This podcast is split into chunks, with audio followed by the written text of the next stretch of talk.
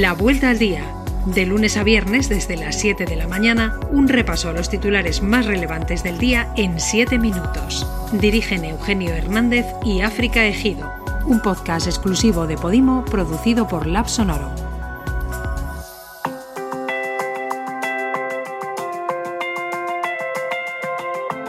Buenos días, es viernes 7 de mayo y estas son las noticias más destacadas hoy.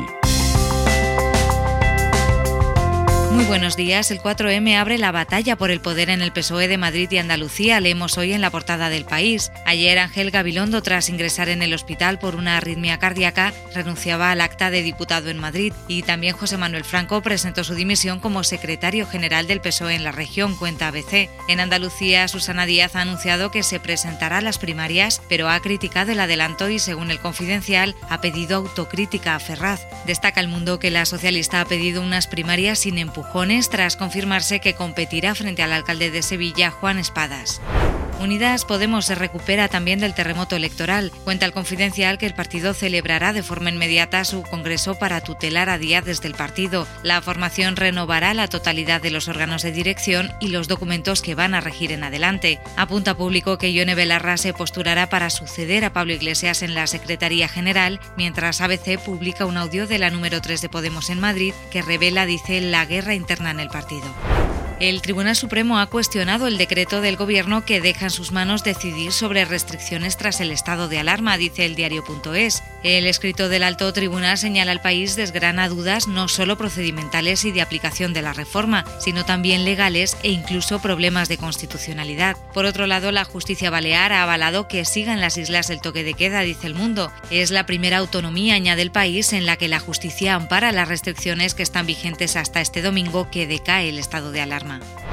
Seguimos hablando de la pandemia porque cuenta público que España se suma a Biden y apoya la liberación de las patentes de las vacunas. Este diario ha abierto además una recogida de firmas para solicitar a España y Europa que eliminen las patentes. Por otro lado, lleva el mundo a portada que las comunidades autónomas disponen de miles de vacunas de AstraZeneca almacenadas sin utilizar y exigen al gobierno que les permita ampliarlas en los menores de 60 años, firmando eso sí un consentimiento. En cuanto a los últimos datos, Sanidad ha notificado 7.960 nuevos casos y la incidencia ha bajado hasta los 202,20 puntos. Se han comunicado además 160 fallecidos. El Gobierno propone prorrogar los ERTE hasta el 30 de septiembre, afirma el diario.es. El Ejecutivo ha iniciado este jueves la negociación con los sindicatos y la patronal para volver a extender los expedientes de regulación temporal de empleo en condiciones similares, aunque con algunas adaptaciones aún sin concretar. Continúa la investigación que se inició en la Biblioteca Nacional por la desaparición de un Galileo. Asegura el país que Cultura ha destapado durante las pesquisas la desaparición de otros cuatro Galileos. El informe afirma además que el robo de un tratado se ocultó durante cuatro años. La Comisión Europea está lista para discutir la propuesta de Estados Unidos de suspender las patentes de las vacunas contra el COVID-19 para facilitar su producción en los países en desarrollo. El presidente francés Emmanuel Macron también se ha mostrado a favor, leemos en The Guardian. Las vacunas son un bien común mundial y es prioritario derribar los obstáculos a la inmunización, dice el primer ministro Mario Draghi en el italiano La Estampa. Angela Merkel rechaza la medida, pero los verdes se muestran favorables. En declaraciones al Süddeutsche Zeitung, el gobierno alemán cree que los factores que limitan la fabricación son la capacidad de producción y los estándares de calidad, no las patentes. La cumbre europea de Oporto tendrá este asunto hoy sobre la mesa. En el Financial Times vemos que la industria farmacéutica teme que esta medida pueda sentar un precedente peligroso. También cuenta que la Organización Mundial de la Salud acoge con agrado la idea de suspender las patentes. Sin incidentes acabó la protesta de los pescadores franceses el puerto principal de la isla de Jersey, foto del día en la prensa de Reino Unido. Los trabajadores se retiran al igual que los barcos de guerra enviados por Gran Bretaña y Francia. Las restricciones de cuotas y los recortes en las asignaciones de licencias de pesca hacen que tanto a un lado como a otro del Canal de la Mancha se sientan traicionados por las consecuencias del Brexit. El Corriere de la Sera habla de la isla como un paraíso fiscal para 63.000 afortunados con el que quiere acabar la Unión Europea. Al menos 25 personas han muerto tras una operación policial en una de las favelas más grandes de Río de Janeiro, justificada como una acción contra el narcotráfico en el núcleo de infraviviendas. Activistas de derechos humanos lo consideran, sin embargo, una de las redadas más mortíferas que se recuerdan. El Centro de Estudios sobre Seguridad Pública y Ciudadanía de Río lo llama masacre.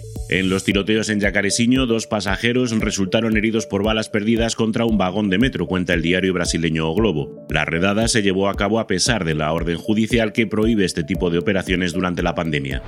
Arthur, de 17 años y conocido como el oso más grande de Rumanía y probablemente de todo el continente, ha muerto. El príncipe Manuel de Liechtenstein lo derribó durante una partida de caza, según dos organizaciones no gubernamentales del país que piden la apertura de una investigación. La caza de osos está prohibida, pero el príncipe, cuenta Le habría obtenido un permiso especial para matar a una hembra sospechosa de haber atacado varias granjas el año pasado. Rumanía es el hogar de unos 6.000 osos pardos, la mayor población de plantígrados de Europa.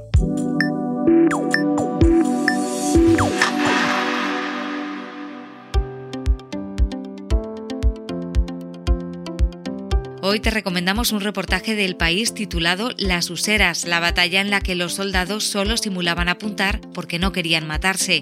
Según esta pieza de Vicente González Olaya, un estudio reconstruye la primera guerra carlista en Castellón y determina la escasa efectividad de sus armas y que los soldados no querían matarse porque se conocían, así que dejaban caer las balas o simulaban apuntar. Puedes leer en este artículo más detalles de esta surrealista batalla. Y un asunto más, el Wall Street Journal alerta de una situación desconocida. Millones de norteamericanos están desempleados, pero las empresas no encuentran trabajadores. Hay más oferta que demanda en sectores como la manufactura y los restaurantes. Entre razones están el miedo a contagiarse por COVID, el cierre de las guarderías y la mejora de las prestaciones por desempleo.